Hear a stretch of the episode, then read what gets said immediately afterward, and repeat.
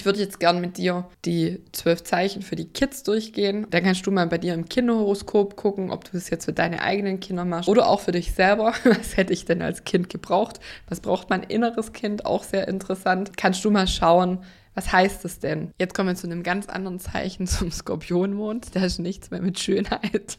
Das ist ähm, eher die verborgenen Schätze aufdecken.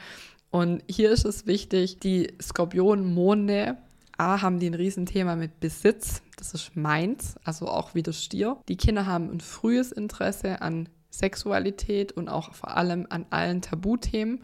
Also bei ganz kleinen Kindern ist Medikamentenschränke und so gehören ja eh weg, aber das, was man ausdrücklich verbietet, ist umso interessanter.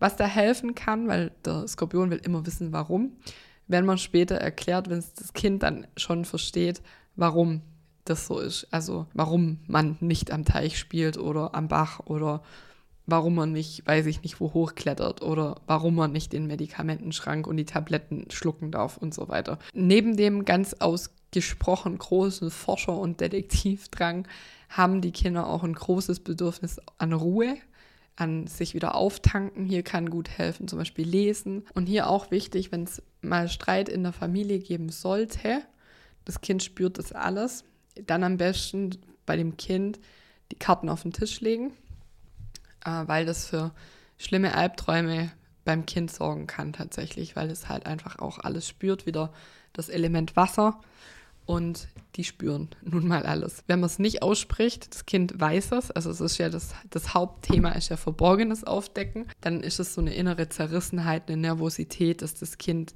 permanent hat und das führt dann eben zu diesen Albträumen und zu einer inneren Unruhe beim Kind. Wenn du das individuell lösen möchtest für dich oder wenn du es mal anschauen möchtest, dann lade ich dich herzlich ein zu Youngstar. Das ist meine monatliche Plattform, in dem wir individuell dein Horoskop in einem Workshop und die Horoskope oder das Horoskop deiner Kids angucken. Vielleicht auch, wenn du eine Beratung machst, wenn du mit der Astrologie arbeitest, die in den Alltag bringen willst. Es ist ein mega, mega cooler Austausch aus ähm, Frauen, die selber mit Kindern arbeiten, die selber Kinder haben. Ein ehrlicher Austausch ist mir total wichtig und da kannst du dein Horoskop Stück für Stück dich damit beschäftigen, besser kennenlernen. Jetzt ist auch diesen Monat das Thema Mond, deshalb gibt es das Video jetzt auch hier auf YouTube. Schau mal vorbei. Das ist total günstig, kostet 25 Euro im Monat und das ist mega, was da an Wissen drin ist. Wir haben drei Workshops, wie gesagt, für Kinder, für Erwachsene, QA, wo du alle Fragen stellen kannst, die dich gerade beschäftigen.